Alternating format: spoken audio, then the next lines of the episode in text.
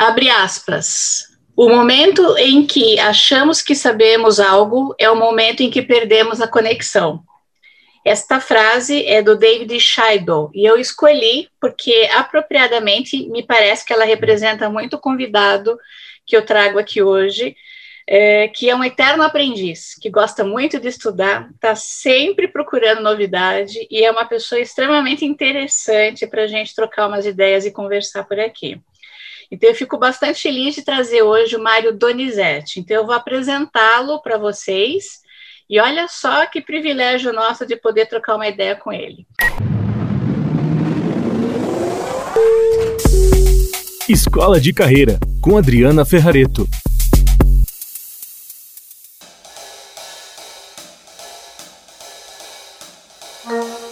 Bom, o Mário Donizete de Souza, ele é natural do Principado de Jacareí, São Paulo. Preciso lhe dizer que é do lado da cidade onde meus pais moram, Mário. ele é argentino e chileno de coração. É esposo da Ana Paula, é pai do Mário Augusto e da Júlia.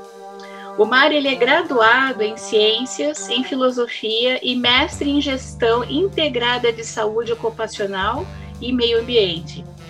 Há três décadas, ele está ocupando posições executivas associadas às áreas de sustentabilidade e recursos humanos, com bons amigos, bons resultados e boas histórias na empresa. Sempre, né, Mário? Sempre com boas histórias, né? Boas histórias são fundamentais. Sim. São fundamentais, muito bom. É, o Mário, dentre outras empresas, passou pela Roll and Rest, é, General Electric, Monsanto, Arauco, a Fining Caterpillar e a Grupo Renault, atualmente Grupo Renault, né? É isso mesmo. Muito bom, seja muito bem-vindo aqui com a gente. E é um prazer enorme ter você aqui. Obrigada, viu, por conseguir um espaço na agenda para falar com a gente. Não, Adriana, Adriana, o prazer é meu. Você sabe que essa história de, de principado, né? história de principado, você que conhece bem a região, nós somos da, da, da, mesma, da mesma área geográfica, vizinhos ali, ele começa com uma, com uma, com uma, uma questão mais conceitual, mais filosófica, né? que é você valorizar as suas raízes. Né? As raízes são importantes, as, aquilo que levou os nossos pais decidirem, a decidirem viver em determinado lugar, os, os, os meus momentos de, de, de convivência num, num contexto particular, mas é, e, então ele tem essa importância mais conceitual, mas ao mesmo tempo, não é? Com, esse conceito foi cunhado com, com alguns com alguns amigos que compartilham de uma delinquência humorística uh, parecida com a minha. Esse assunto acaba evoluindo, né? E aí a história do Principado acaba suscitando discussões hoje, como por exemplo, quando é que Jacareí vai se candidatar a sediar uma Olimpíada, quando a gente vai optar por ter um, um, assento no Conselho de Segurança da ONU, e quando tem algum tipo de, de incêndio, acidente na cidade, a gente se preocupa se não é um ataque terrorista extremista pela importância geopolítica da cidade, né? Chegou a esse ponto. Né? Por isso merece de fato o nome de Principado, né? Exatamente. Veja só, então temos um ilustre, né, um ilustre cidadão do Principado de Jacareí aqui conosco. Isso não é pouca coisa, não. Muito bom, Mário, muito bom. É, eu convidei você por duas razões assim importantes, né? Primeiro, porque eu admiro muito o teu trabalho, o teu profissionalismo, e como nós já fizemos um processo de coaching juntos, e conversamos bastante coisa, dentre outros projetos, eu entendo bastante a forma humana como você lida com os desafios profissionais, né? E o segundo, pela tua larga experiência uh, nessas empresas nacionais e multinacionais, e, e também pela variedade de atuações que você tem. Ela é, é, bastante sistêmica a tua visão, é tipo visão de drone, assim, né? Você consegue ver de cima essas percepções. Eu queria antes, porém, que você contasse um pouquinho dessa sua trajetória profissional, assim, para as pessoas entenderem é, como, como começou essa sua estrutura e como é que você chegou até aqui nesse momento, assim. Sabe que eu sou, eu sou uma geração X raiz, né? ou seja, uhum. eu, eu, eu, comecei a trabalhar na década de 80, né? certamente muitas pessoas que, que, que, que ouviam a nossa conversa não, não tinham nascido nessa época, é um outro, um outro mundo pré-internet. Né? Eu trabalhei metade da minha vida na indústria química, eu consegui escolher a minha profissão. Né? Na área de segurança, saúde, meio ambiente, as áreas de sustentabilidade, especialmente na década de 80, antes de elas serem conhecidas como áreas de sustentabilidade, as pessoas chegavam por acidente tipicamente por acidente. Né? Uhum. Engenheiros, médicos, uh, eventualmente psicólogos, uh, tinham algum tipo de interface com essas áreas e chegavam por demanda do negócio naquele momento, década de 80, quando as indústrias químicas tinham problemas seríssimos associados a acidentes graves, a, a, a, área de segurança ela se desenvolve, a área de meio ambiente também se desenvolve fortemente na área química, primeiro pelas grandes catástrofes vividas, especialmente na década de 70, década de 80, o pessoal vai se lembrar das principais, sendo que uma das que mais se destaca é Bhopal, acidente na Índia com, com milhares de mortos. Isso, isso levou a indústria química a ser ranqueada como um dos péssimos vizinhos. É? E a, a, própria liberdade de operar das indústrias químicas estava em risco, então elas decidiam optar por investir, elas entenderam a importância da, de garantir a sua liberdade para operar e investir em assuntos que futuramente seriam conhecidos como sustentabilidade. Meu pai, meu pai trabalhou em indústria química durante toda, toda, toda a sua vida, e é, sofreu acidentes no trabalho e amigos deles amigos deles sofreram acidentes graves. E eu já muito muito muito cedo entendi a necessidade de e a importância de trabalhar nessa questão e é uma coisa que me apaixonava por isso né, na questão de evitar dor e sofrimento né? a segurança segurança no trabalho nada mais é do que evitar dor e sofrimento. Ela, ela, ela se correlaciona com outras áreas de sustentabilidade a, a meio ambiente, a eh, saúde, mas o foco principal dela é isso. Né? Então, uhum. eu, eu acabei ficando em dúvida sobre engenharia, sobre meio ambiente, medicina, que seriam áreas mais, mais específicas associadas a isso. No ensino secundário, eu acabei assistindo uma palestra de um, de um médico do trabalho, Dr. Celso Paiva Ferreira, com quem eu tive o prazer de conversar esses dias, tem 83 anos, uh, uma, uma, uma sumidade na área, um dos primeiros profissionais a trabalhar com, com higiene ocupacional no país, e justamente me apresentou e apresentou aos alunos da época o conceito de higiene ocupacional, que é um dos ramos da área de segurança do trabalho. E ali eu consegui casar as duas coisas, né? aquela vontade, aquela vocação, o, interesse que eu tinha de buscar trabalhar com a área e, e, justamente a questão mais científica, que é uma das coisas que me apaixonava e que me foi apresentada então por esse por, por pelo Dr. Celso. Comecei a trabalhar na indústria química junto com o próprio doutor, Dr. Celso, os meus 10 anos na, na, na Homenhask. E, e daí eu, eu acabei um, saindo uh, uh, para outras empresas, porque também a, a, a, experiência múltipla me chamava atenção. Eu, uhum. comecei a, eu comecei a trabalhar com várias pessoas e ter contatos de network, alguma coisa que me interessava muito também, outros profissionais, outras realidades, e entendi que ter outras experiências é importante.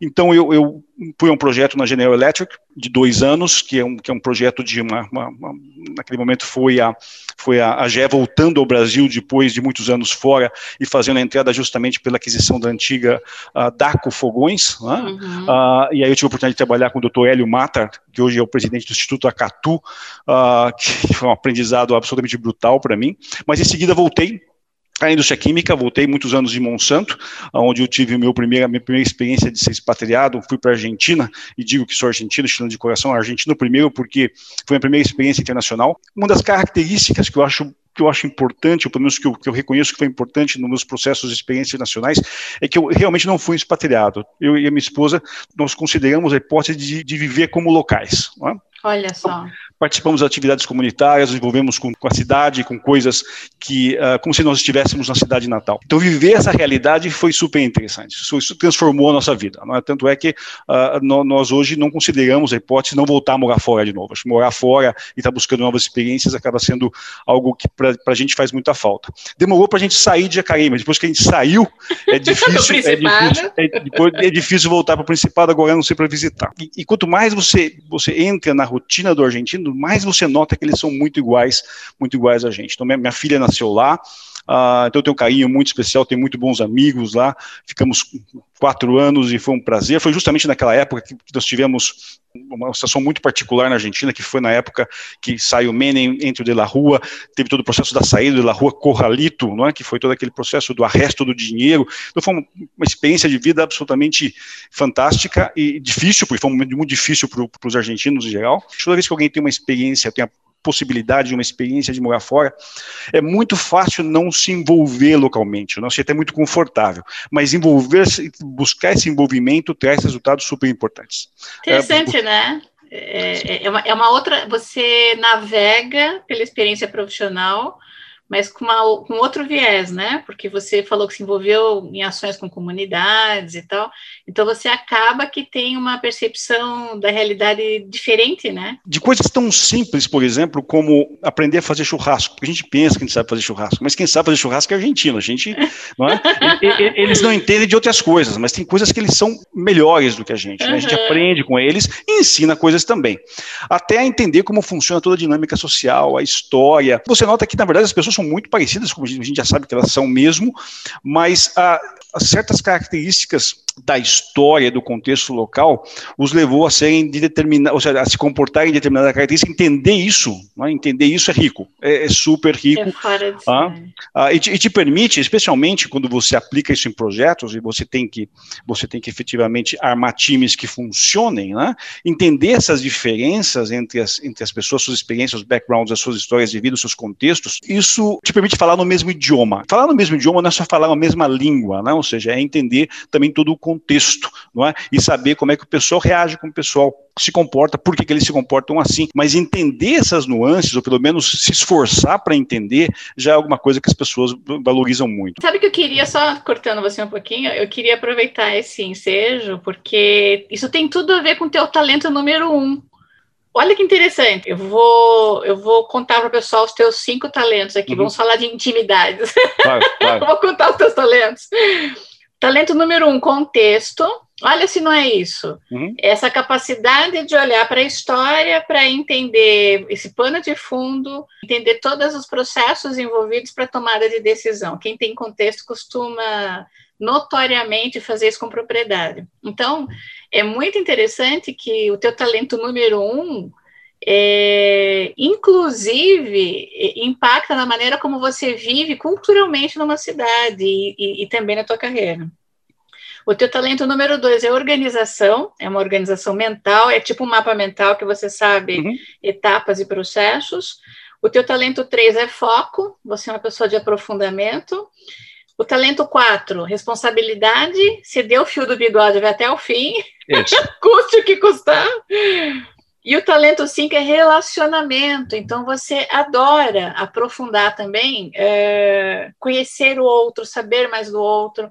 Então, me parece, e você me corrija se eu estiver errada, que a maneira como você funciona, suas sinapses, elas dizem muito respeito da maneira como você agiu como é, uma pessoa morando fora do país e o impacto positivo que isso teve no, na tua carreira. Não, não tenha dúvida. O, o, divertido dessa história inteira, enquanto você não entende bem os seus talentos, você absolutamente age quase que de maneira instintiva, que o processo é assim, não é?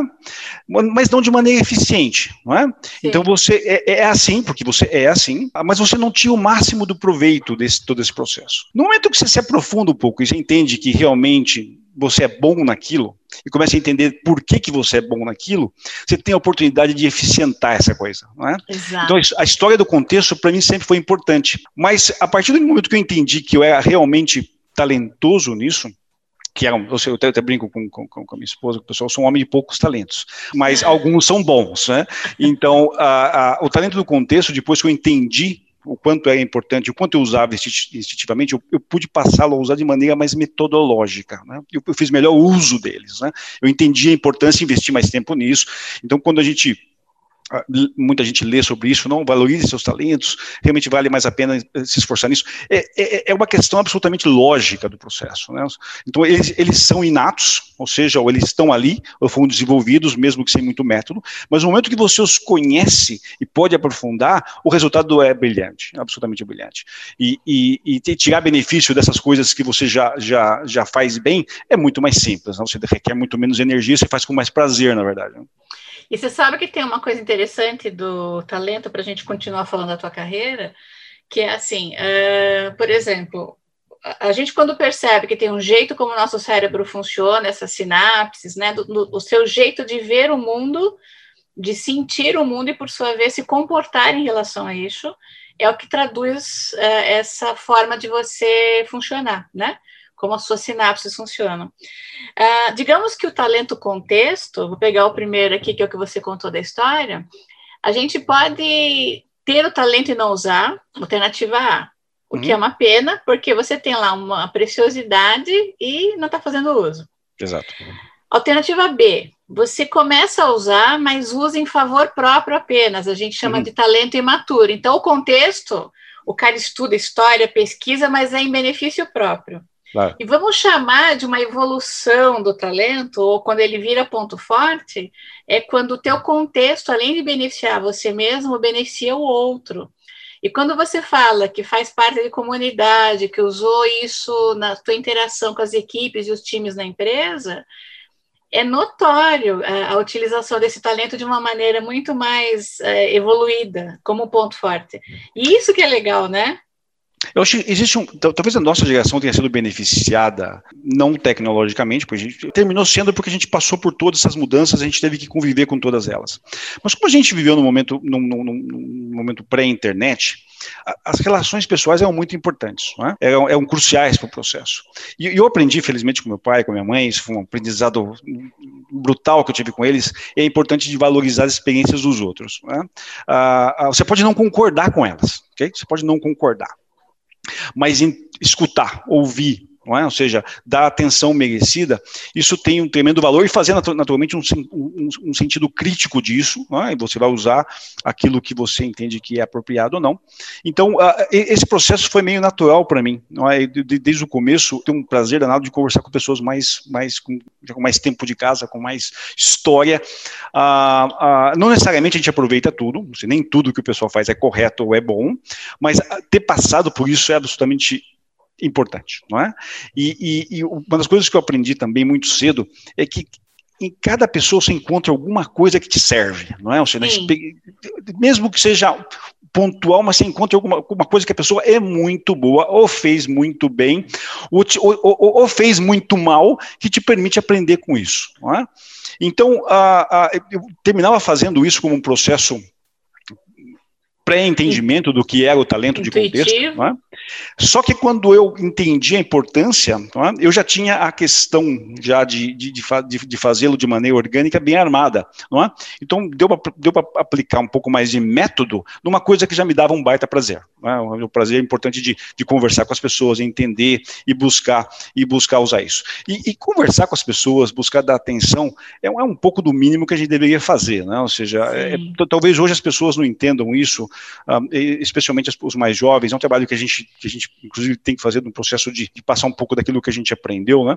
Tem muita gente que já está, já está no mercado há muito tempo e que faz muito bem as coisas, ou passou por experiências tão ruins que você tem como aprender isso, né? Então, esse, esse exercício de perder um pouco da arrogância, que tenha a humildade de escutar, é? mesmo que você seja melhor, mais bem formado, ou que tenha, ou que tenha tido uma formação diferenciada, ou que você se entenda que está num nível de, diferente, porque às vezes acontece isso, a, a experiência, o processo mais empírico ali, de ter passado por isso, ter vivido, traz nuances que, que, que é difícil de encontrar em outros lugares. Né? Então, a, isso, isso termina ajudando bem, e para mim foi parte desse processo de construção. E aí, voltando ao tema da, da carreira, ou seja, da, da indústria química tive na, na, Argentina, dentro desse processo da, da indústria química, saio da Argentina e volto para o Brasil, já, aí já numa posição corporativa. Né? Eu até então ocupava posições de planta, mais, mais táticas, uma parte estratégica, mas muito mais táticas de implementação de execução, e volto para uma posição, na época da Monsanto, mais corporativa, já pensando em região, implementação. Então, a, a, que é outro monstro, né? outra, outra brincadeira. Né? Trabalhar de maneira estratégica e coordenar grupos multinível é outra história. Mas foi crucial, o sucesso que eu creio que eu tenho, foi justamente ter conhecido essa, essa, essa dinâmica de trabalho em planta e de conseguir me relacionar bem com as pessoas no sentido até de respeito, né, de respeitar as experiências, de entender as dificuldades, de empatizar com todo o processo, ah, porque, porque quando você é mais jovem, você é muito arrogante na resolução dos problemas, né, você tende a ser muito arrogante, né, você sempre acha que você tem a solução. E o curioso é que a solução não é o mais interessante, né? o, o mais interessante é o, é o, processo de entender o problema, não é? porque existe, um, existe uma, uma, uma, um discurso que é muito comum, não, não, não venha com não, não entrega problemas, entrega soluções, esse, esse é um uhum. erro crasso, né? Ou seja, as soluções são construídas e são uma parte importante, mas entender o problema é crucial caracterizar bem o problema é crucial, senão você não consegue resolvê-lo de maneira eficiente. Você então, lembra aquela pergunta do canal Futura? Que dizia, aquela propaganda do canal Futura que dizia o que move o mundo são as perguntas e não as respostas? Absolutamente, absolutamente. E, e, a gente tende, ou seja, e, nós todos fomos, fomos, um pouquinho mais jovens, quando a gente é mais jovem, a gente tende essa arrogância a achar que resolver o problema é mais importante, né? E a construção é mais importante. Então, à medida que você constrói bem com as pessoas, e para construir bem com as pessoas, você precisa entender as pessoas, né? Ou seja, é, se bem a gente hoje vê o, o Sinek falando sobre isso, né? se você não entende de pessoas, você não entende do seu negócio, não é? Na verdade, isso vem de muito antes, né? Isso vem da Grécia Antiga, já Sim. de conversar e entender as pessoas é parte crucial de todo o processo, né? O, o Sócrates já dizia, eu, eu, buscando um pouco da, da formação filosófica aqui, que a filosofia é a, é a busca pela verdade, mas o mais importante é a busca. Né? É a busca. A busca é o, é, é, é o que nos move, é o que é o que, constrói, o que constrói as pontes e tudo isso. Então, eu, eu, eu, essa experiência de, ter, de terreno, né, e, e eu eu pessoalmente gosto muito de estar em terreno, de estar, estar, em planta. Se existe um ambiente que me traz prazer, é, é sentar e conversar com os operadores, com os técnicos, com os engenheiros, com os gerentes, todos os níveis. Ah, um, seja, se você me conhece, sabe que uhum. existe, existe, uma nuance de humor importante naquilo que a gente faz. Eu acho que é super importante a gente se divertir. Né? Mas antes de, de, que a gente que a gente efetivamente tenha, tenha diversão, eu acho que tem uma questão de respeito também, não? Ou seja, uh, uh, quando hoje, hoje eu vou na, na empresa que eu trabalho, uma automobilística, e vejo aquele pessoal na, na, na, linha de operação, que são trabalhos complexos, fisicamente falando, né, difíceis, de muita atenção. Né? Então, uh, despender tempo e conversar com esse pessoal, primeiro que é muito rico para a gente, né, mais do que tudo, né? mas é um mínimo de respeito, né, de, de, de, de valorizar minimamente o que as pessoas fazem, que é tão importante para todo mundo. Né?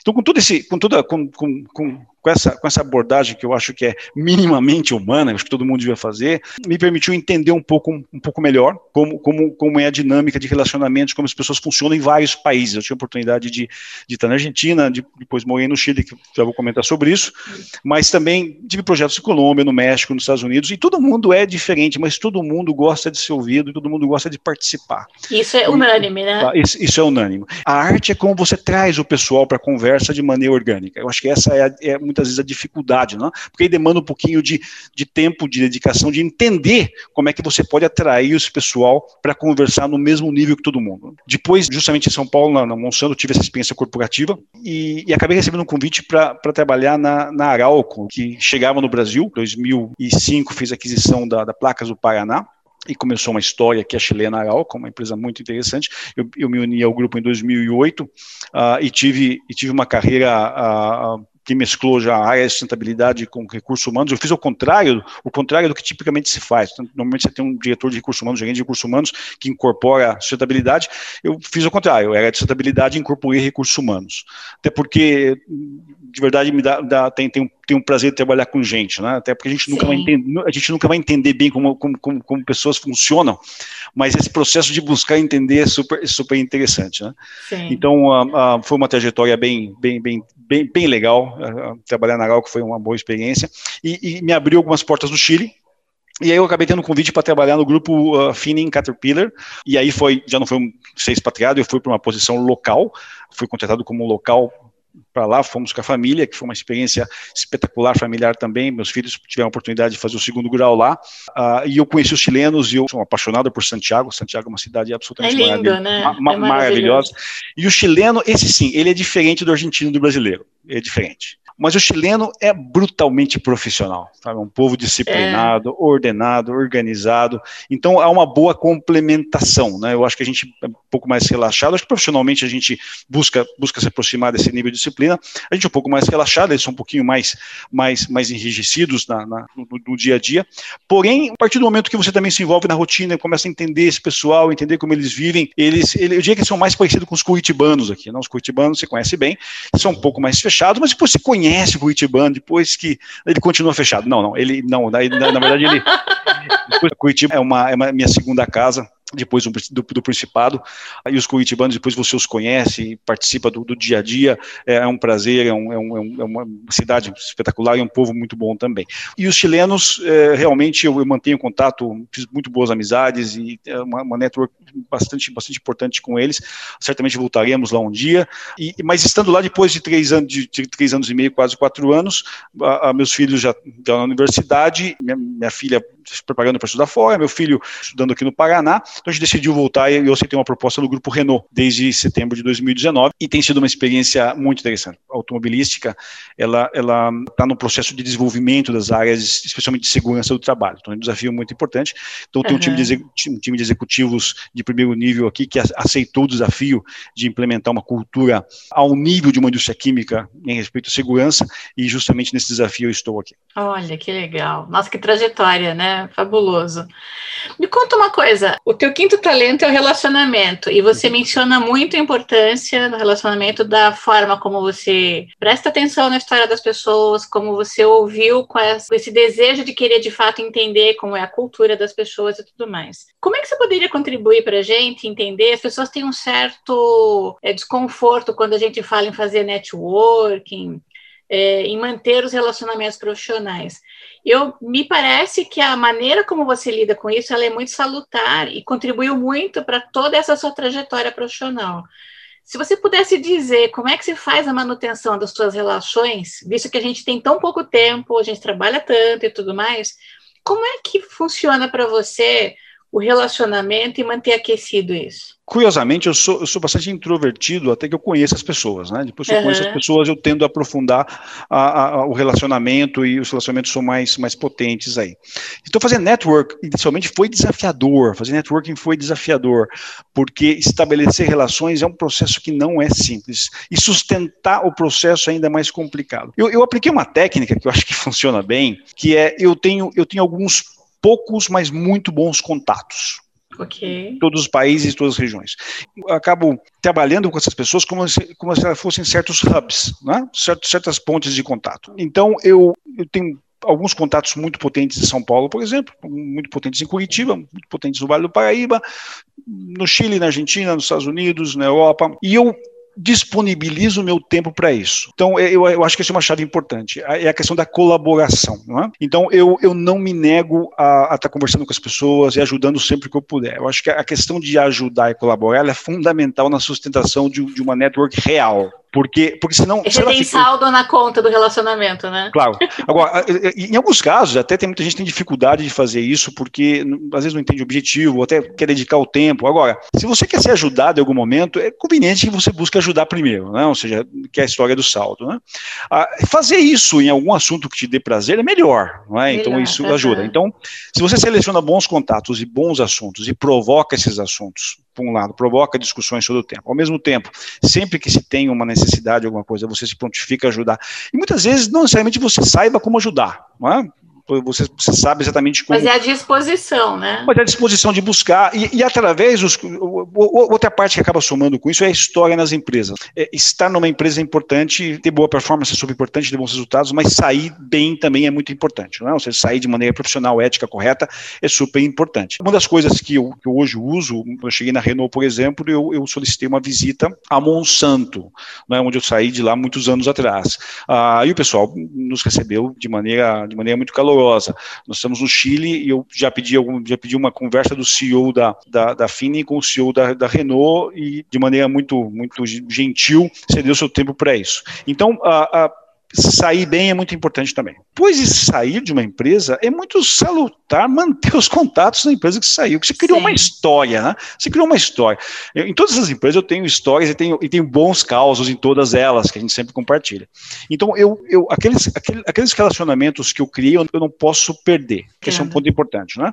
Então, tem relacionamentos na, na Roman Haas, na, na Monsanto, na, na GE, na Finning, na Arauco, que a gente não perde, a gente sustenta isso. O segredo que eu acho importante de sustentar é justamente sempre estar colocando algum assunto que interesse, possa para interessar o outro, né? para uhum. o outro, é? de tal maneira que ele faça o mesmo e sempre me colocando à disposição para poder, poder ajudar alguma coisa. É? E, de fato, não me nego, o máximo pode acontecer é demorar um pouco pela agenda que a gente tem, mas, mas não me nego. Ao fazer isso também vem a história do Hub, não é?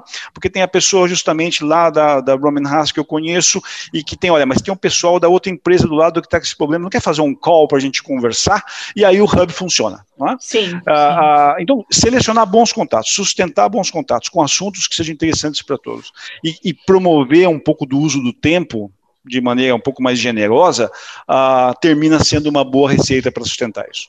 Dicas da Adri. Eu queria aproveitar o ensejo, tem um livro que se chama Nunca Almoce Sozinho. Em tese, ele trabalha essa maneira da gente cuidar das relações, dos relacionamentos né, profissionais. E ele sugere que você coloque na agenda, nem que seja uma vez por mês, você convidar alguém para almoçar. Evidente que em épocas de pandemia é, vai ter que ser almoço virtual, né? Ou um café via Zoom.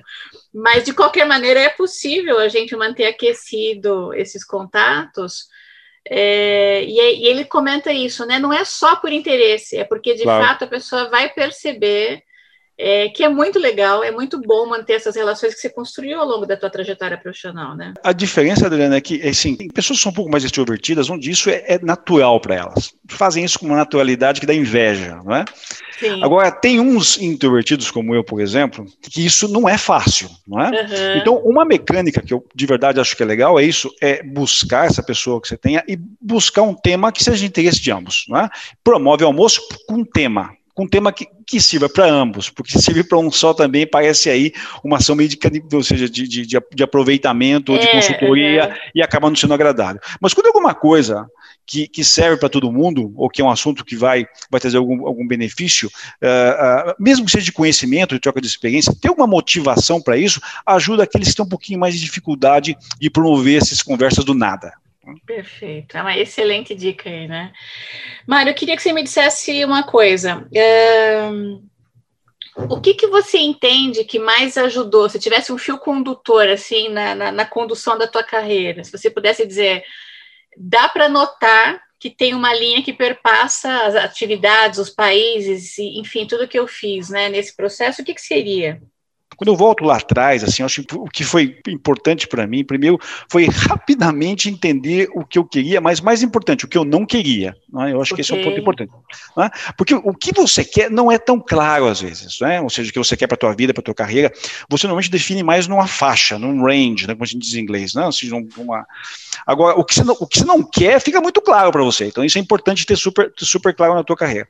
Quando você, quando, você tem, quando você já tem claro o que você não quer, e tem e tem mais ou menos claro para onde você quer ir, isso permite estrategicamente você começar a se formar melhor, se informar melhor, uh, estabelecer network, relações, o que seja planejar um pouquinho mais a sua carreira. Então isso, isso foi, foi importante para mim. Eu, eu também tenho, tenho, que dizer que eu fui bastante afortunado com os meus, com os líderes que eu tive, que, tá? gente que se preocupou comigo. Tá? E, e, nesse ponto eu fui muito afortunado. Né? Eu, com cada um deles eu aprendi alguma coisa de muito valor, muito valor. Né? Uh, eu acho que foi um, foi um, foi um ponto relevante o, a, a, o talento que eles tinham em determinada área, mas também foi relevante eu estar atento a isso, é? eu estar, estar buscando isso. Acho que tem essa parte que, que é importante, eu estar, estar, aberto a entender, buscar e, e questionar e, e, buscar essa relação de entender, essa, essa, essa dinâmica de entender o que a pessoa tem de melhor e aproveitar isso, dar valor para isso. Mas em cada um, tanto do meu primeiro, primeiro gerente, que foi o Dr. Celso, que, com quem eu aprendi o rigor científico, né? E nunca mais esqueci isso, nunca mais esqueci isso. Isso me, nunca mais me abandonou. Eu não consigo fazer alguma coisa que não seja com absoluto rigor científico. Com outro diretor, ah, ah, eu, eu, aprendi a importância justamente de entender a lógica do jogo, né? Porque se tem uma coisa que a gente às vezes precisa aprender na, na, na vida corporativa é jogar poker, né? Esse jogar, esse, esse jogar poker é curioso, né? Porque, porque durante todo o tempo de relações, reuniões, tudo isso, tem muita gente blefando, tem muita gente com boas cartas, não é? Saber ler as coisas, não é? Uhum. E, saber, e, saber se proteger e saber uh, contribuir da melhor forma é super importante. Então, tem pessoas que são extremamente habilidosas nesse processo, né? Então, poder aprender com elas, com, com essas pessoas, foi, foi super importante para mim. E, e alguns, visão estratégica, né? O doutor Hélio Matter, com quem eu trabalhei na na GE, a, a, rapidez e a, e a, precisão com que a pessoa conseguia ler um cenário, né, e já pensar no passo seguinte é uma coisa absolutamente ímpar. Então tudo isso foi de, foi de suma importância. Agora tem algumas coisas básicas, foram críticas para minha carreira. Por exemplo, logo muito cedo, falar inglês foi crítico eu certamente não teria uh, o desenvolvimento que eu tive, uh, as experiências que eu tive, se eu não dominasse o idioma cedo. Está uh, aberto a aprender outros idiomas, como foi o caso do espanhol, como é o francês agora, e entender que é necessário fazer isso. Né? Muitas vezes a gente briga com essa, com essa ideia, mas por que, que eu preciso falar o mesmo idioma de outra pessoa, no mesmo nível, e buscar sustentar as discussões que você tem em português, são críticas para o teu desenvolvimento. Né? Então, a, a, a, eu, eu, prefiro sempre que quem aprenda seja eu, e eu acho que isso me coloca numa posição estratégica uh, muito importante. Outro ponto também que, que eu acho que foi, eu já, eu já inclusive mudei de, de emprego por essa razão, é a questão de, de dos valores, da responsabilidade. Uhum. Né? Uh, eu costumo dizer para as pessoas com que eu trabalho que assim uh, ninguém nunca deveria se afastar muito dos estándares, né? das regras, das leis. É? E, e, aí tem, um, tem, uma, tem uma lógica do mal que é complicada. Né? Quando você se afasta da, da ética, se afasta do, dos estándares, às vezes você não consegue voltar mais. Né? É um processo, ou que ou, ou, voltar é muito caro, é muito É uma difícil. zona cinzenta que você é tênue passar por ela mas para a volta é difícil, né? Ou você não volta, ou ela é dura. Quanto mais é. tempo você fica, mais dura é. Que são aqueles acordos com o diabo que a gente, a gente comenta uhum. fazer, como que comenta na, que ninguém devia fazer, não é? Sim. Mas para isso, é, é, é, especialmente para os jovens, demanda um nível de experiência que, que, que, a faculdade muitas vezes não ensina, não é? Não. Então, por isso que uma das dicas importantes que foi para mim foi muito importante sempre, antes de eu entender toda essa questão de talentos, eu usei a experiência de outros e tive o bom senso de escolher boas pessoas como mentores, né? A gente nem chamava de mentor na época, né? Sim. Mas era um chapa, alguém que a gente confiava e que, não, essa pessoa parece que tem aqueles valores que eu gostaria de ter, eu gostaria de ser como ele. Escolher isso muito cedo e ter, ter a humildade de dizer, olha, eu preciso aprender contigo, eu preciso aprender contigo, isso é importante para mim, é super importante. E as pessoas, em geral, vão ter a boa vontade de fazer isso. Você chegava e pedia. Eu, quero, eu pedia, pedia, pedia absolutamente. Não, Isso é assim, é legal deixar claro, né, para as pessoas. Elas têm um pouco de receio de dizer como é que eu vou abordar uma pessoa para ser meu mentor, né? Essa história, de, essa história de assertividade, né, de você buscar dizer ali, é, não é fácil também, né? O que acontece é que eu tive alguma, eu tive umas boas, uns bons professores de assertividade quando eu era mais garoto, né?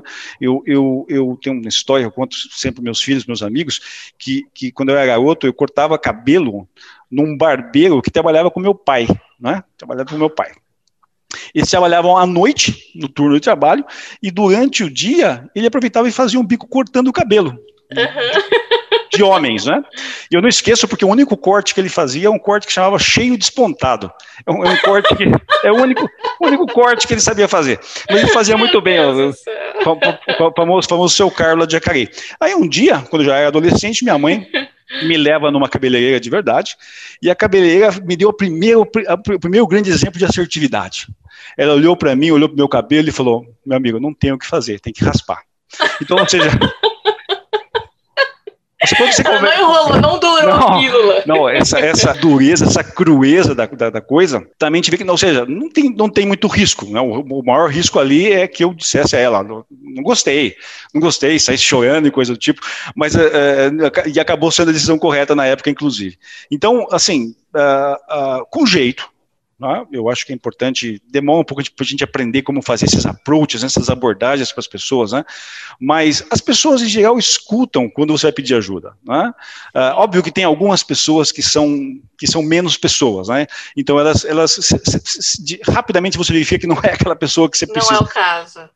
Não é o caso. Mas a maioria das vezes as pessoas te ouvem e, e, e, algumas são tão honestas a ponto de dizer: olha, não sou eu, mas vou te indicar tal pessoa que vai te ajudar. Não é? Uhum. Então eu, eu, eu, eu, vivi numa época, e eu acho que isso ainda ocorre, mas na minha época é forte isso, onde as pessoas tinham esse, esse espírito de, de, de, de auxiliar. É que é um pouco diferente, as pessoas talvez não se lembrem, mas um período ali, finalzinho da ditadura, uh, um, um, outro, um outro Brasil ali, né? um, é um outro momento, mas havia um cuidado com os jovens jovens naquela época, um cuidado talvez que a gente precise resgatar hoje em dia. Né? Acho que a gente não precisa resgatar muita coisa do passado, não, mas algumas coisinhas a gente sempre tem que manter. E o cuidado com, com o pessoal que está chegando é muito importante. Não é? claro que as pessoas também que estão chegando têm que ter a humildade de estarem abertas sim, a esse tipo de, né?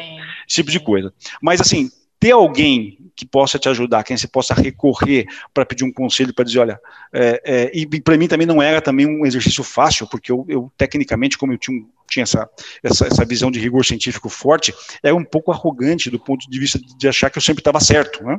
Uhum. Sempre tinha resposta. Então custava um pouco, era doloroso assim, escutar alguém, mas aí você vai encontrando as pessoas certas e as pessoas vão te dando alguns insights né, uh, uh, que você considera se você quiser, e, isso, isso foi crítico para mim. Isso me ajudou brutalmente no, no, no processo inicial. Que, que eu recomendo, inclusive, para todo jovem hoje, buscar essa, essa ajuda. Eu, eu vou repetir a frase que eu abri o programa, porque olha se ela não faz sentido, ó. O momento em que achamos que sabemos algo é o momento em que perdemos a conexão. Porque uhum. olha só como que contém nessa frase, de fato, essa humildade, né? É, porque a gente, quando pensa que sabe algo, a gente está vendo por uma perspectiva ou duas no máximo, né? Claro. E quando a gente escuta um terceiro elemento de um, de um mentor ou de uma pessoa mais experiente, no mínimo, a gente tem que dar um tempo para marinar, uh, botar de molho esse assunto, mesmo que a gente não concorde, porque pode ser que a gente consiga ter uma abrangência de olhar e perceber esse viés que a pessoa trouxe, né? Eu acho isso muito interessante. E, Mário, eu queria também te perguntar uma coisa aqui. É, a gente, evidentemente, está num caos, assim, né? A gente está fazendo esse programa no, em 2021, ainda no meio de uma pandemia. Eu, eu queria poder dizer que era no final, a gente não tem nem ideia do quanto tempo isso ainda vai durar. Mas se a gente olhar, eu queria juntar duas perguntas em uma. É, a gente sabe que o futuro do trabalho, a tecnologia, a inteligência artificial, é, tudo isso tem tido um peso muito grande na mudança de comportamento, né? É, no ambiente de trabalho e nas nossas escolhas. Se a gente entender essa questão do futuro do trabalho e o cenário de pandemia juntos, é, o que, que você sugere para pessoas mais jovens e para os nem tão jovens? Porque o nosso público também não é só de pessoas jovens, assim, tem pessoas mais velhas como nós aqui. É, o que, que, você acha que seria é, bons toques ou boas percepções de cuidado com a carreira e de olhar para o futuro diante desse cenário tanto de tecnologia quanto de pandemia. Adriana, acho que, acho que o primeiro ponto é que, é que todo mundo que está vivendo agora uh, esse momento, primeiro tem que, tem que ser grato, não é? Nós, eu estava lendo os números de hoje, nós estamos falando de uma, de, uma, de uma pandemia que tem uma taxa de letalidade de 2,19%, o que significa hoje quase 3 milhões de mortos no mundo. É? Uh, claro que existe uma série de coisas que nós estamos fazendo para para que nos protejamos dessa, dessa, dessa enfermidade. Tem, tem gente que se preocupa mais, tem gente que se preocupa menos. Então, naturalmente, aqueles que se preocupam mais estariam, estariam mais seguros, mas existe uma certa dose de, de acaso nisso, porque você pode em alguns casos, está exposto à doença, mesmo, uh, mesmo uh, uh, por interfaces familiares ou coisas que você tem menor controle. Então, o fato de, de a gente estar tá, tá conseguindo passar por isso ileso, ilesos, alguns sem, sem ter ter tido a doença, outros já tiveram a doença e já entendem a complexidade. Então já, já é um momento de, de, de, de olhar assim e dizer, olha, perfeito, tô, tô aqui bem, não, não sofri as consequências que 3 milhões de outras pessoas estão sofrendo, sofreram nesse, nesse período, e outras, e outras muitas mais sofrerão até que isso termine. Então, tem, tem um, independente do, do que cada um professe de religião ou não religião, é um momento para dizer, olha, um, perfeito, tô, esse é um bom momento. Apesar de tudo, é um, é um, momento onde eu estou e isso significa que eu posso continuar e vou fazer o meu melhor. O, o, as empresas, elas já vinham ensaiando um, um movimento uh, uh, ainda, primeiro, precoce em relação à inteligência artificial, a gente está vendo só aquelas primeiros, primeiros impactos mais básicos, mas a gente já tinha já um ensaio em relação ao trabalho remoto, o trabalho, o trabalho que a gente chama de home office, um trabalho mais remoto, um pouco mais flexível, né? E, e, nessa pandemia, a gente colocou o processo em teste, né? E o processo foi aprovado com louvor. Nossa, boa parte das empresas entende que o resultado foi, foi bastante adequado. Então, ainda que nós, é, ainda não, nós, nós ficaremos livres dessa pandemia um pouco mais adiante, com o pessoal todo vacinado, já, e já isso entrando numa, numa, numa, numa, numa característica diferente, já não pandêmica, mas endêmica, mais provável, ah, onde a gente vai estar vendo isso como, como, como a gente vê a gripe normal hoje, com, provavelmente com vacinações recorrentes. Mas, é, uma vez que isso termine, dificilmente a gente vai voltar é, ipsis é o que era antes, né? ou seja, ao, ao, momento que a gente tinha antes. O mercado de trabalho mudou, ele mudou. Definitivamente. Isso, definitivamente, isso é indiscutível. Né? O quanto a gente vai, vai, vai, vai, vai, vai entender que a gente precisa voltar ao que era, vai depender de uma série de variáveis, mas parece que o consenso é que não. A gente já vai estar tá no modelo um pouco mais híbrido, um pouco mais, uma parte presencial, uma parte uh, home office, uh, remoto, algumas funções integralmente em trabalho remoto, uh, e talvez para a grande maioria um trabalho eh, eh, parcial entre, entre remoto e, e, e escritório, ou fábrica, ou que seja. Né? Então, tem algumas questões aqui que são, que são importantes nessa, nessa discussão, que são certas capacidades que a gente que a gente, se não desenvolveu ainda, precisa desenvolver rápido. É? Urgente. Urgente. Então, uma delas é a questão de autonomia. Né? Autonom uhum. auto autonomia é, é, ou seja, alguém poder confiar que você é capaz de realizar as coisas uh, por sua conta, seja estando aí uh, meio que meio que só uma boa parte do tempo, isso é bem importante. Que está vinculado com o termo de responsabilidade, não? ou seja, se você não for visto como uma pessoa responsável, capaz de gerir bem seu tempo e capaz de entregar as coisas com as quais você se compromete, dificilmente você vai, vai sobreviver nesse, nesse novo mundo. Né? Ah, e por último, tem uma, tem uma, tem, tem, tem muito mais coisas, mas das que eu considero mais importantes, tem um tema do, do, que, do que seria o correlato da, da integração pessoal, que passa a ser uma integração virtual agora. Né? A gente tem que ser, passar a ser capaz de interagir com as pessoas virtualmente de, da mesma maneira, ou, ou talvez melhor, ainda melhor do que a gente fazia antes. Né? Isso passa a ser inevitável. Né?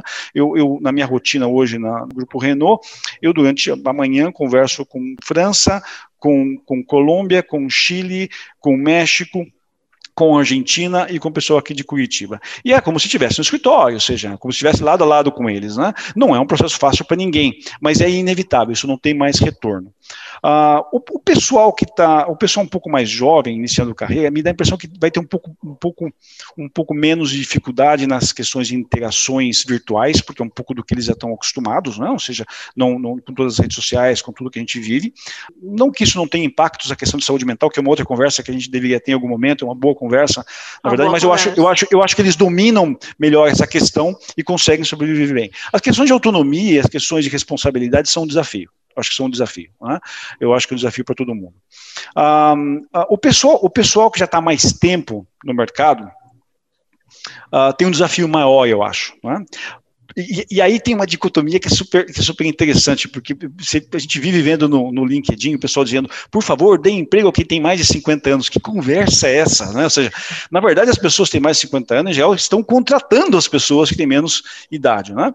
Mas o que acontece é que existe um, um, um tema de, de, de, de, carreira e de capacidades que precisa ser revisto. Tem pessoas com mais idade que fazem exatamente o que as pessoas mais jovens de carreira fazem. Não é? Elas não têm um diferencial. Não é? Então, quando você. O único diferencial que elas têm é que elas, elas entendem que elas devem ganhar mais pela experiência acumulada. Só que para o empregador isso é um pouco difícil de entender. Não é? Porque a gente está falando de um resultado, em geral, bastante comparável. É?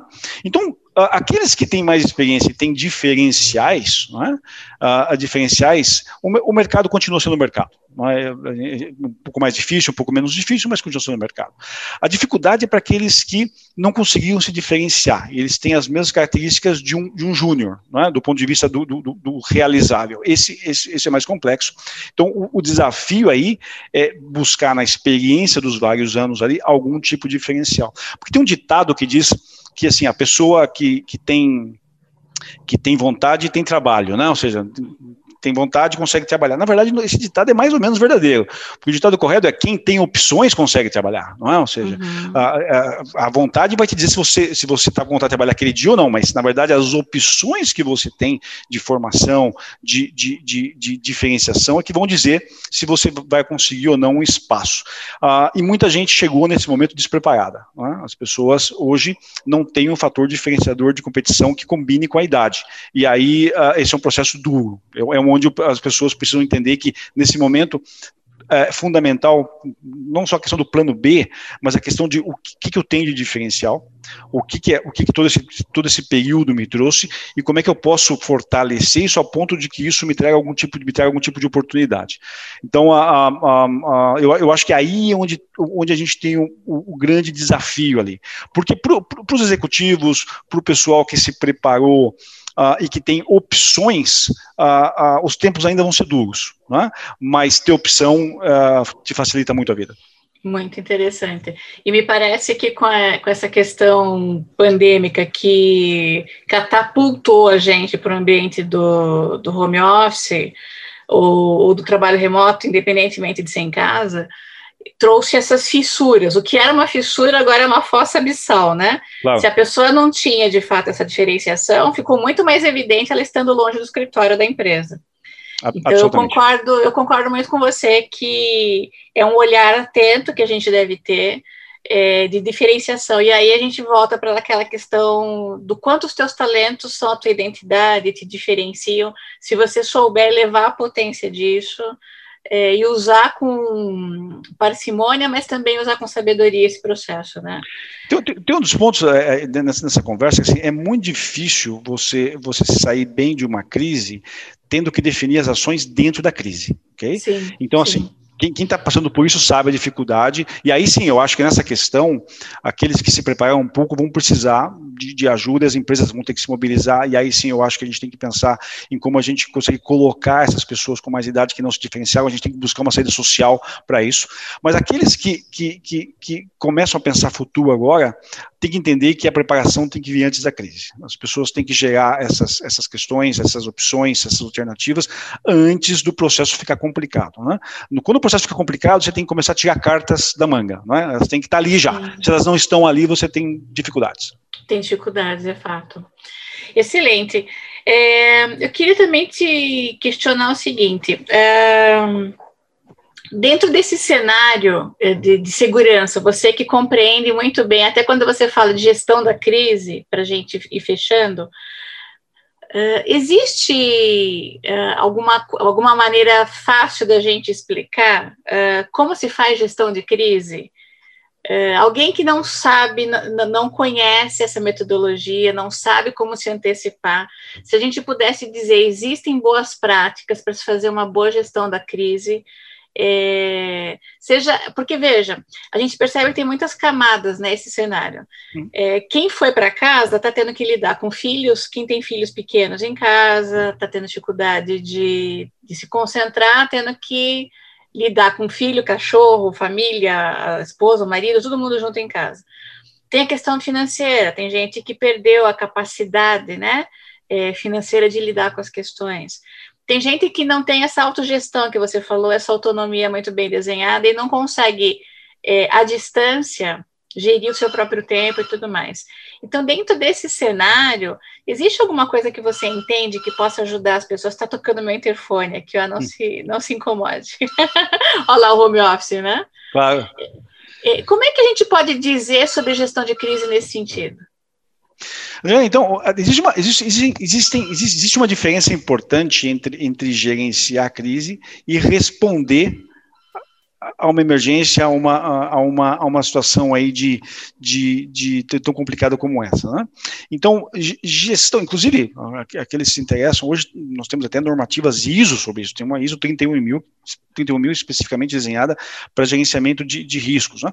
Mas a gestão de riscos, conceitualmente falando, do ponto de vista industrial, do ponto de vista mais empresarial, ela vem já desde justamente da década, muito antes da década de 80, quando se começaram a haver grandes acidentes, ah, ah, ah, eventos que podiam colocar em risco, primeiro falamos sobre empresa, depois a gente chega no nível pessoal, que coloquem em risco a continuidade, a liberdade de operar de uma determinada empresa.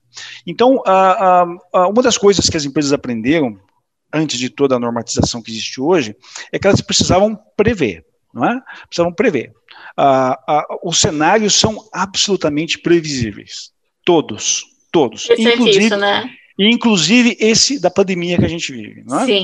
Quem, é, quem trabalha nessa área, que escutou um bom, um bom biólogo aí, alguém da área de ciências, que é minha área, já falar sobre o assunto, era absolutamente inevitável que a gente passasse por isso no nosso tempo de vida, não é? Então, a, a, a pergunta é se ela foi sufici suficientemente eloquente para convencer as pessoas da sua indústria a se prepararem ou não. Então, aquelas empresas ou aquelas instituições que anteciparam esses cenários possíveis, determinaram planos de contingência, estão sofrendo menos. Uh, todo mundo está sofrendo porque tem uma, uma, série de fatores que são exógenos, né? são, são, além do seu controle. E aí você não tem muito o que fazer. Mas aqui, aqui, os fatores que são endógenos, que são associados à tua própria gestão, você sabe o que fazer, você se preparou para isso. É? Então tem um exercício que todas as empresas que, que, que, que, tratam esse assunto de maneira séria fazem, elas, elas se sentam para revisar tudo que pode dar errado. E aí precisa de uma pessoa mais parecida com, com o pessoal da minha área, que é o que a gente chama de pessimista metodológico. O pessimista metodológico, ele, ele não é aquela aquela aquela hiena da, da, da Hanna-Barbera, lembra do, do Hard? Lembro, lembro. Não, Ouvi é, Celso ele, Não, ele, ele é aquele que, que coloca todos os cenários possíveis e, e ranqueia, faz ali uma, uma validação da possibilidade, da probabilidade que ocorram e define planos de ação adequados de preparação. Então, ao menor sinal de uma possível ocorrência, se deflagram os planos e a empresa, dentro daquilo que ela pode controlar, ela vai, ela vai, ela vai é, sofrer menos, é? que o que a gente está vendo em algumas empresas. Então a gente vê as empresas que, que, que, que eu trabalho, assim, é, é, difícil, é difícil porque existem muitos fatores fora do nosso controle. Por exemplo, as pessoas deixam de comprar carro, por exemplo, naturalmente, isso impacta o mercado de toda a indústria automobilística. Mas dentro do mercado que se apresenta, nós conseguimos produzir porque a gente determinou protocolos que são adequados para evitar que as pessoas doeçam dentro da, da, da, da, companhia, se contagiem dentro da planta, e a gente consegue manter um bom nível de operação. Então a gente consegue manter, dentro do contexto que se apresenta, um, um bom padrão, um padrão seguro para as pessoas. De fato, eu diria que na, nas empresas sérias as pessoas correm menos risco de contrair Covid dentro das empresas do que fora. Não é?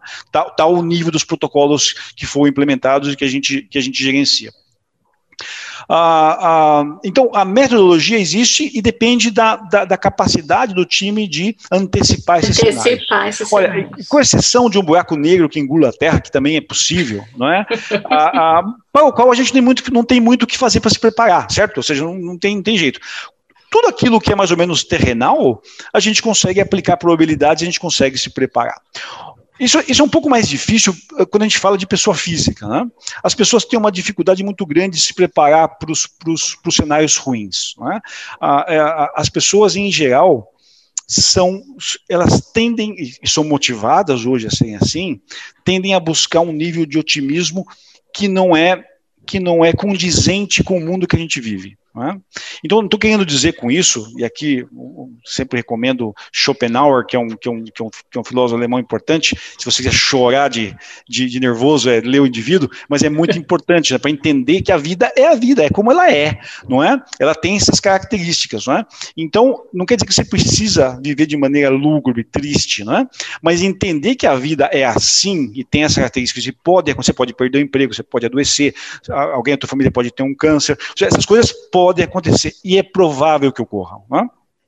Então, ter um mínimo de preparação te ajuda a saber por onde sair, não é? à direita ou à esquerda, para o centro, e poder minimizar os impactos. Não é? Então, esse é um exercício que todo mundo devia fazer.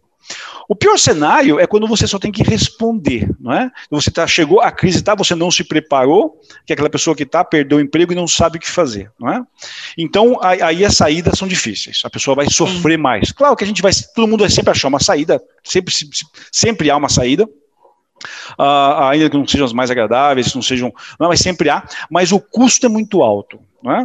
Então, a, a, questão de gestão de crises é fundamentalmente embasada por antecipação. É você conseguir enxergar tudo aquilo que pode dar errado, coloca uma nota, ranqueia isso para ver se isso pode ou não, e tenha pelo menos, se acontecer isso, eu já sei por onde sair. Eu me preparo ali, uh, e claro que enfrentar isso depois vai ser outra história, mas chegar com esse nível de, de preparação mental, sabendo que você estudou, também te ajuda a enfrentar as coisas de frente, não é? Ou seja, de, realmente de, de, com, uma, com, uma, com, uma, com uma atitude melhor, porque você já imaginou o que podia acontecer. É? Então, gestão de crises, de maneira simplificada, vai por aí. Muito bom, excelente. É, isso traz um panorama geral, porque quem está olhando para a carreira é, imagina cenários ou de demissão, é, incorporações de empresa, aquisições, mudança de cultura, é, você não gostar dos valores é, de uma empresa, quer dizer, tudo isso, se a gente mapear e entender que é possível de acontecer, nós, nós, nós vamos tornando mais realistas. Uhum e os planos já são com muito mais transparência e clareza, né, do que, que você tem que fazer no seu cotidiano, né? Existe, existe uma certa, perdão, perdão. Não pode falar. Uhum. Existe, existe, uma certa beleza no pessimismo que o pessoal não entende, que eu até vou escrever sobre isso. Esse é um assunto que me interessa muito, né? Porque o pessoal sempre pensa no, no pessimista como aquela versão mais depressiva, assim, não é? Isso representa uma parcela dos pessimistas, mas boa parte dos pessimistas são aqueles que buscam entender o que pode dar, dar, dar de pior, que pode acontecer de pior, buscam se preparar para isso. Isso não acontece fantástico fantástico, brilhante, não é? Mas, mas se acontecer, você sabe o que fazer, não é? E que não, não, implica que você não vai curtir o momento, que você não vai aproveitar a vida, mas você está um pouquinho mais consciente daquilo que te cerca. É quem fala muito isso é o Nassim Taleb no Antifrágil. Claro. É, né? Ele comenta claro. bastante sobre essa percepção, né? Dicas da Adri.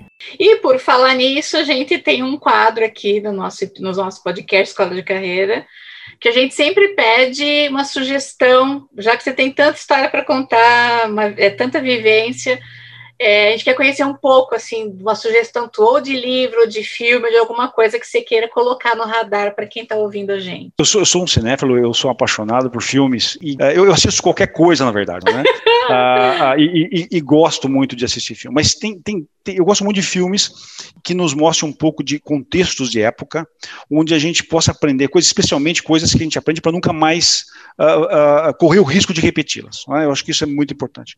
Tem dois filmes que eu acho, eu, eu eu recomendo para todos os amigos e, e, por isso recomendo aqui, que eu acho que todo mundo tem que assistir. Né? É. Um, um, é o mais atual, que, que, é o Green Book, que é um filme justamente que fala sobre o racismo na década de é 60. É maravilhoso. Né? É um filme que vale a pena, mas, mas ele é muito importante quando assistido com um filme chamado Mississippi Burning, Mississippi em Chamas, que é uma versão anterior, é? que tem o, o Gene Hackman como, e o William Dafoe como atores, que é, que é mais cru do que é o Green Book, é? bastante mais, mais, mais cru em relação ao que era a, a, na primeira metade do século passado o, o, o, tratamento racial nos Estados Unidos. Eu acho que assistir isso, eu, eu assisto todos os anos algumas vezes, porque eu, eu, acho que isso tem que te sensibilizar. Eu acho que você tem que olhar aqui e falar, isso nunca mais pode acontecer outra vez. Nunca mais pode acontecer, né? Fabuloso, fabuloso, muito e, boa sugestão.